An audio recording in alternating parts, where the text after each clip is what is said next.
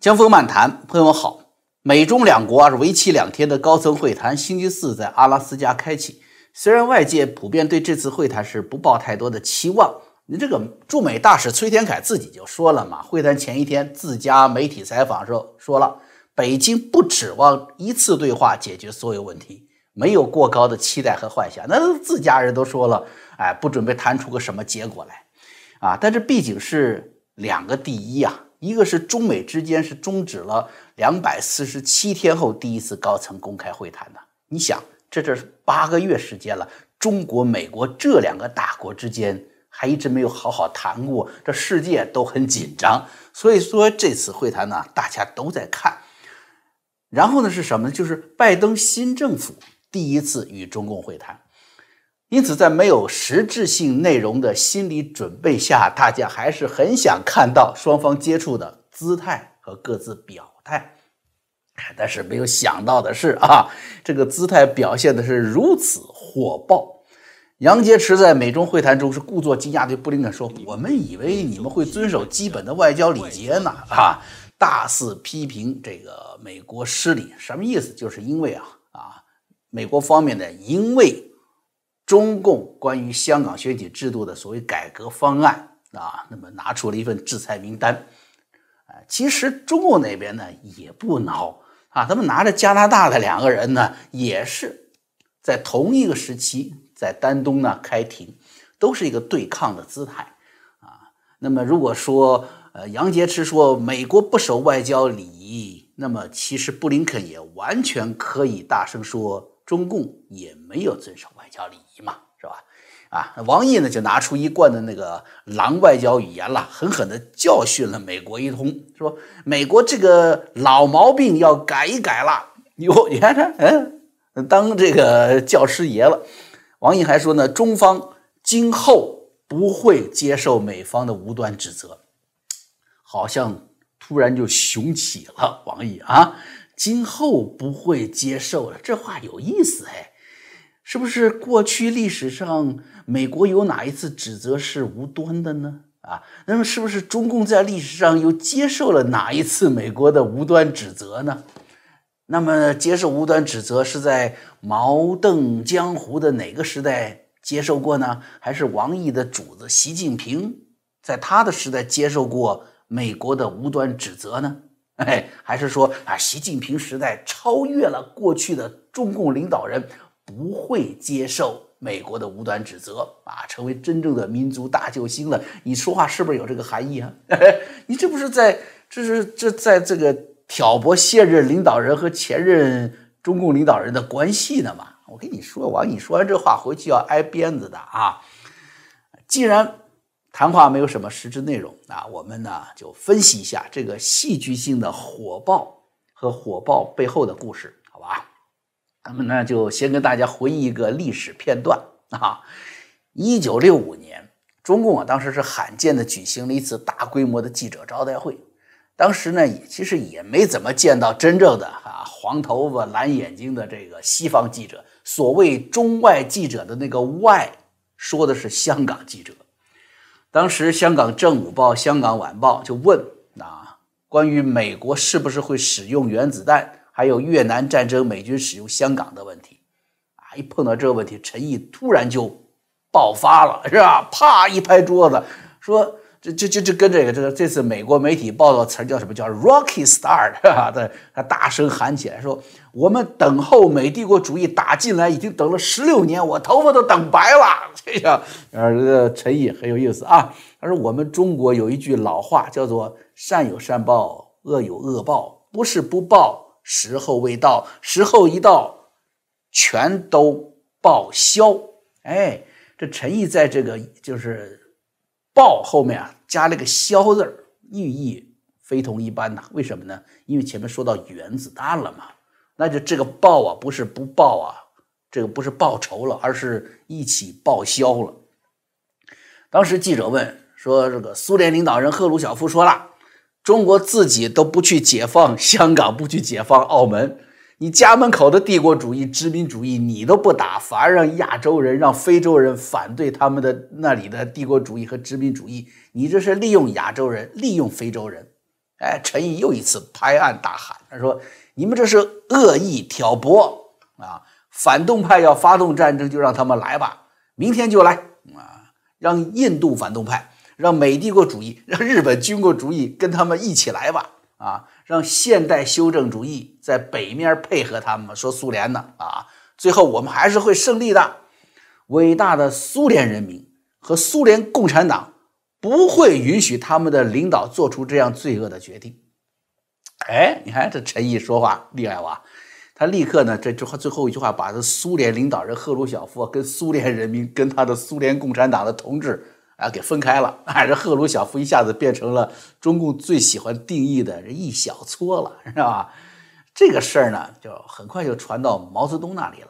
毛泽东一听这个秘书这么一说，哎呀，意犹未尽啊，把录音机闹来听啊啊，这录音机给闹来听啊，听完后大赞，讲得好啊，这陈老总这个外交部长是个真正的外交部长。所以啊，朋友们啊，跟大家讲这故事什么意思呢？就中共的外交部长首先要考虑的就是要领袖能听见啊。啊，陈毅为什么那么大力气拍桌子，那么大嗓门喊呢？这是看到录音录的，怕录的不清楚，你知道吧？得让毛主席听清楚喽。哎，说你以为杨洁篪、王毅呢？是每小时，你看那个媒体呢，每小时二十英里的时速，冲进会场啊，一群黑社会砸场子、砸馆子，那个气场啊，是吧？一开篇，杨洁篪不断的用手这样子指着对方，大声斥责。那个时候都是记者在场啊。啊，他们故意拖了很长时间，用了十五分钟的开场白。这按照规定啊，这说完了，记者就得就得离场了。哎，是布林肯把记者给叫住了，啊，阻止了他们离开，说指着这杨洁篪说：“你的讲话用了很长时间，我听到的盟友说的很不同。盟友欢迎我们重新接触，盟友们也深度关注你们政府的一些行动。”啊，做了一个是这个啊一个对应的讲话吧。两位最高级的中共战狼呢，这个看来是有备而来的。你看，把安排记者的时间呢，就全用掉啊。这这就是让自己的态度充分表露出来，还尽量不让美国人表态，你知道吧？我全是正面的，满满的正面宣传，让记者们拍好了，让中南海看，这个意思。杨洁篪和王毅啊。其实平时我跟你说，他们啊，说国务委员也好，外长也好，也没多少机会受到习近平的接见的啊，日理万机嘛，是不是？这个实际上就是什么呢？啊，表忠诚的一个最好的机会。他们跟当年的陈毅一样，知道拍桌子、大嗓门一定会被领袖看见的。但是光了解这个杨洁篪和王毅，就是为了让领导看见，拿给国内宣传啊。我觉得这还仅仅是表面现象。我们还得说一说他为什么要这样强硬表态，这些表态里又有哪些可以细读的内容啊？我们可以从陈毅的那番讲话说起。你说这陈毅啊，这为什么要拍桌子那么强硬呢？他的话内容要怎样去解读？首先，我们就要看陈毅那个时代，中共为什么在一九六五年破天荒召开外国记者招待会？啊，为什么在全面紧闭国门的情况下，你开记者招待会就露个脸吗？那中共在一九六五年到底是怎样的一个国内国外形势？咱们得看这个啊。一九六五年呢，中共最大的一件事儿是什么？就是成立西南三线建设委员会。这为什么要把全国重要的军事部门、军事生产、科研重要的国家资源生产部门从华北、华东？调配到西南呢？这多劳民伤财，这是多么大的一个民族资源的浪费啊！你知道吗？很多生产部门，它在东北有矿，它能生产；哎，在华东它有人才，它能在这搞科研。你调到西南大山沟里去，哪儿挖矿去？你是不是还得用车给矿运进去啊？是不是？你哪儿找人才去？大贵州山里面没有大学呀，又得把大批大学生调到科研单位去，民族资源老大浪费了。为什么会这么干呢？因为在北方跟老大哥苏联闹翻了，这就是这个体制、这个政党闹的事儿。这个他知道，心里知道，苏联老毛子从来对中华民族下手狠，哪怕是共产国际的兄弟也一样。这东欧就例子嘛，对吧？匈牙利苏联坦克就开到布达佩斯了嘛，另外，一九六四年，美国国务卿鲁斯克啊 （Rusk） 他当时是访问台湾，蒋介石明确表态：美国你现在跟越南打仗，你要赢得越战，就必须切断中共的供给线。你留个胡志明小道，你永远打不完的。但是台湾呢？哎，希望借此机会反攻大陆啊！你出军备，你出钱，我出人，这个意思。那么攻击的第一线就是华东嘛啊！所以呢，呃，中共当时是搞西南三线建设，从东北从华东往西南迁，是这么一个背景。那当时的中国大陆从朝鲜战争开始就闭关锁国了。老百姓根本就不清楚什么国际形势啊啊，只知道政治运动是一个接一个。一九六五年这一年呢，一个是对文化部的夺权啊，文艺界整风嘛；第二个是军队林彪夺权，把罗瑞卿给干下去了嘛。对外记者招待会要达到这样的目的是什么？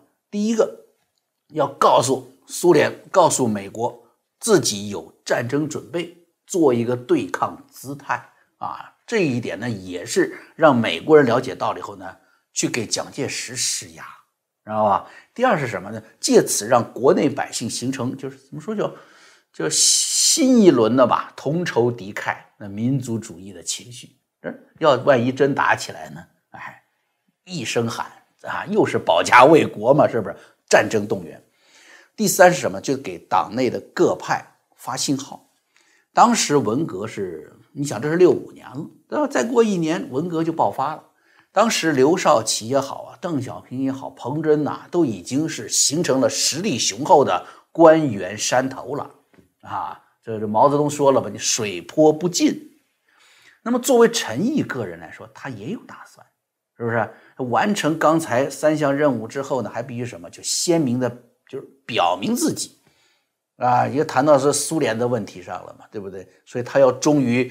这个共产土皇帝毛泽东，而不是这个忠于正正宗的苏联共产主义赫鲁晓夫，哎，而这么一说的，我想大家就很明白了啊，就外交上的声音和他的姿态该做什么啊，做出怎么样激进的姿态还是温和的姿态，都是有深厚的国内政治和国际形势的需要的，啊，更巧合的是什么呢？大家回味一下，就是。刚才陈毅的说法说说印度反动派、美帝国主义、日本军国主义发动战争你就来，明天就来。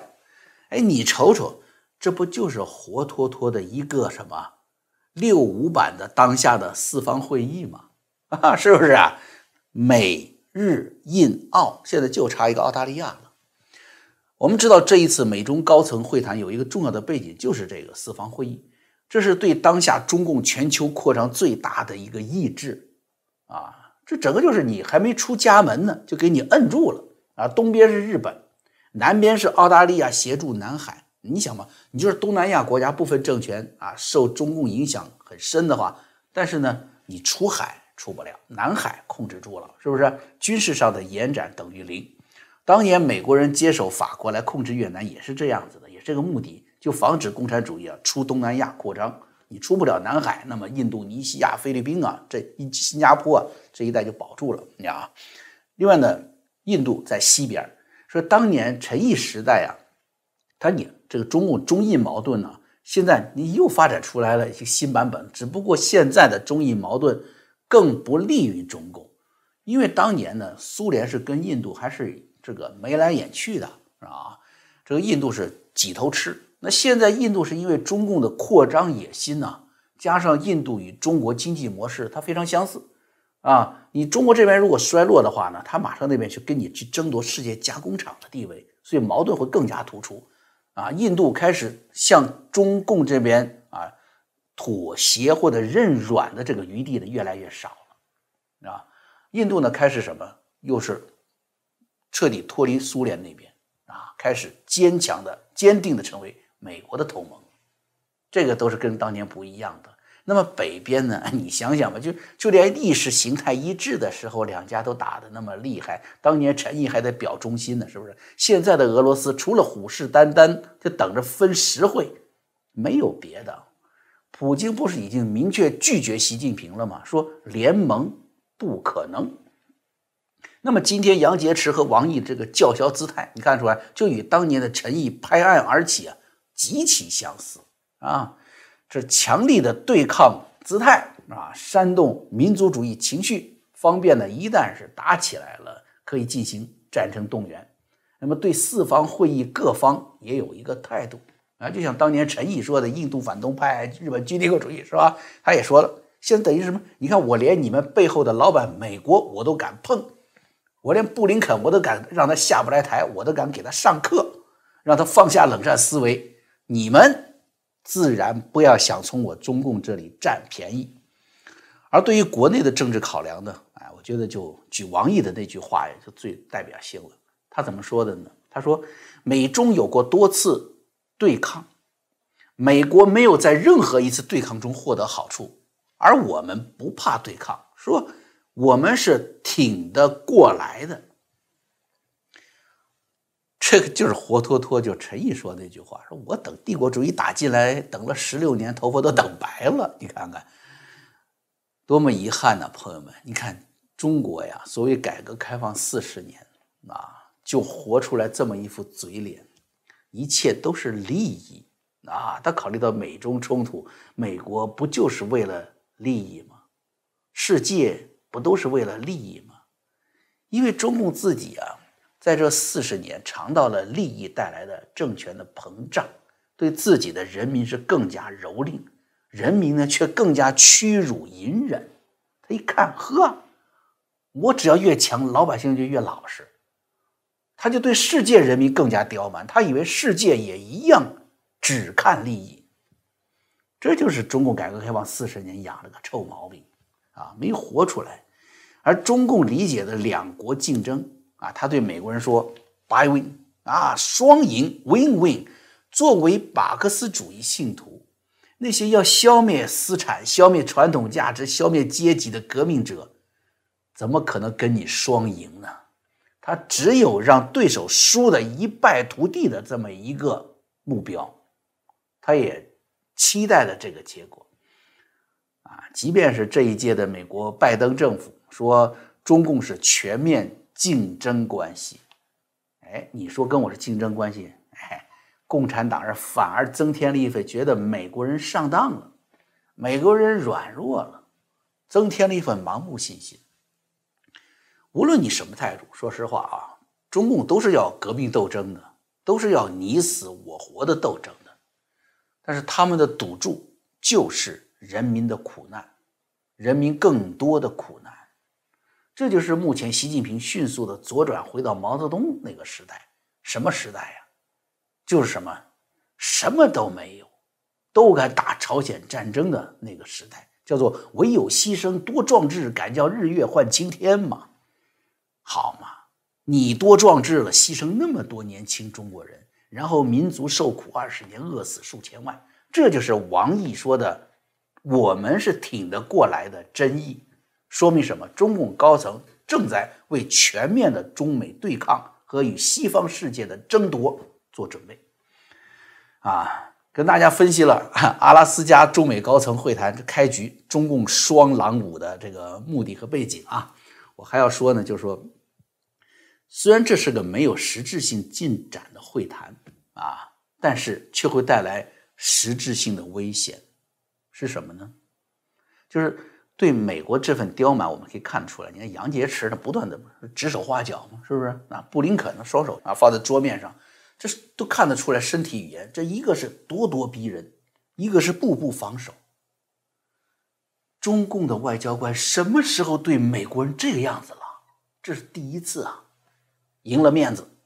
当然，布林肯也说了啊，他借用拜登还是副总统的时候访问中国。呃，对当时还是副主席的习近平提到的一句话说：“赌美国输从来都不是一个好赌注，今天也是如此。”而目前最新的盖洛普调查，美国人不喜欢中国的比例啊，已经超过了百分之八十。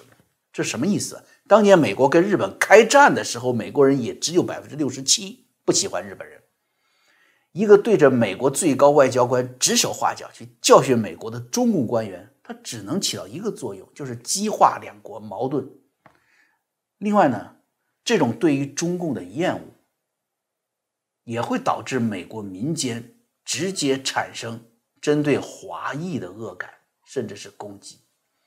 全世界都一样，澳大利亚、加拿大都会产生这种现象。全世界就是中国在海外侨民最多嘛，在哪个国家都有。中共每次惹惹祸，你惹了祸他又躲，你什么时候他都是用完了侨民，用完就扔啊。你出了事儿，他什么时候来保护你？你看这次缅甸不就重演悲剧吗？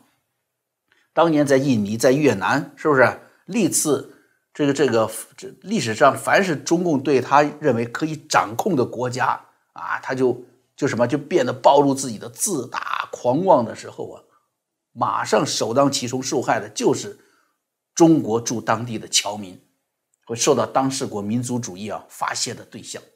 如今虽然美国社会，咱们知道它是有广泛的基督教的宽厚的情怀，但是。你看看这近日发生的，不就针对亚裔的攻击吗？这是我们值得去切实关注的一个暗流啊！我们要注意这一层在社会中，在美国基督教社会中的这么一股暗流，意味着什么？意味着中共那边实在是给予了美国民间啊太大的刺激了。此外呢，有报道。啊，引用在这个当时在在场的官员哈，说了说杨洁篪和王毅那边是大肆羞辱美国之后啊，那场表演之后啊，记者走了，闭门会议开始。闭门会议当中，他们开始了轻松的会谈。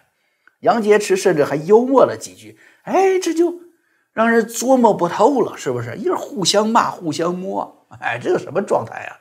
这不是好事儿啊！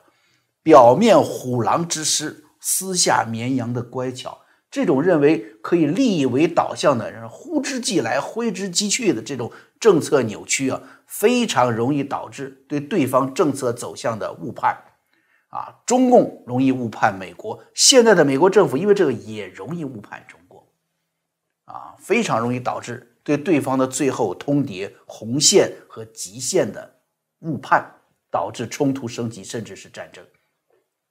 即便咱们说不会立刻走向战争吧。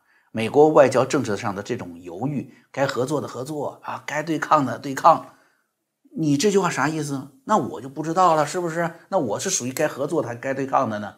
民间的资本流动啊，人才流动啊，科技流动啊，就会无法啊遏制的去帮助中共壮大形色，这样的危险是我们必须深切关注的第二点啊。这两个危险呢，是我们。真实面临的，也应该去及时遏阻的。江湖漫谈，我们啊，下回再见。